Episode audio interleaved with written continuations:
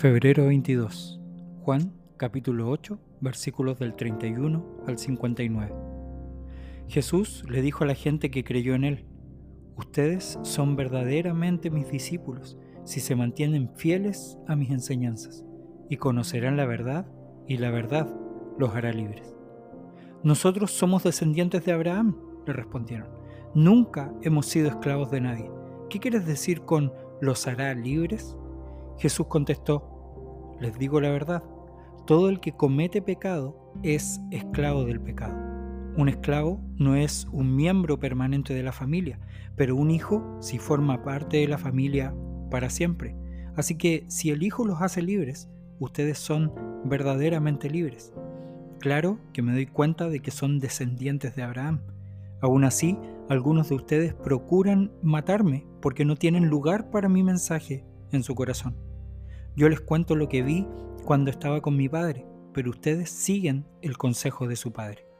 Nuestro padre es Abraham, declararon. No, respondió Jesús, pues si realmente fueran hijos de Abraham, seguirían su ejemplo. En cambio, procuran matarme porque les dije la verdad, la cual oí de Dios. Abraham nunca hizo algo así.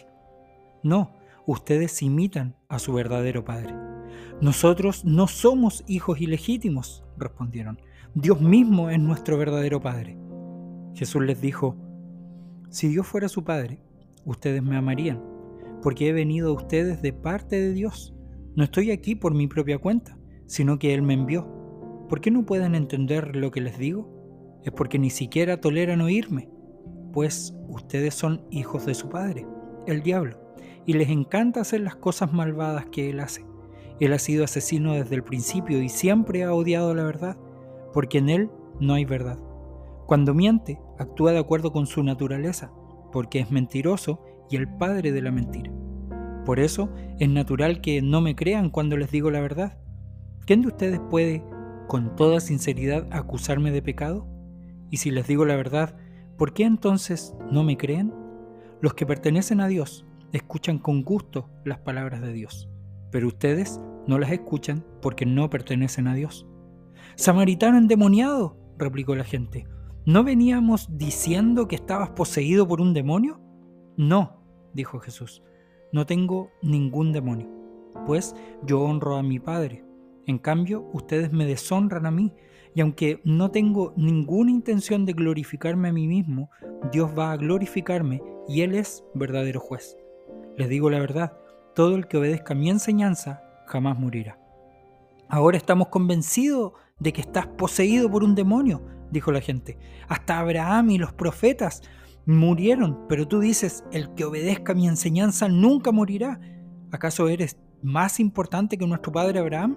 Él murió, igual que los profetas. ¿Tú quién te crees que eres? Jesús contestó, si yo buscara mi propia gloria, esa gloria no tendría ningún valor, pero es mi Padre quien me glorifica. Ustedes dicen, Él es nuestro Dios, pero ni siquiera lo conocen. Yo sí lo conozco, y si dijera lo contrario sería tan mentiroso como ustedes, pero lo conozco y lo obedezco. Abraham, el padre de ustedes, se alegró mientras esperaba con ansias mi venida, la vio y se llenó de alegría. Entonces la gente le dijo, ni siquiera tienes 50 años, ¿cómo puedes decir que has visto a Abraham? Jesús contestó, les digo la verdad, aún antes de que Abraham naciera, yo soy. En ese momento tomaron piedras para arrojárselas, pero Jesús desapareció de la vista de ellos y salió del templo.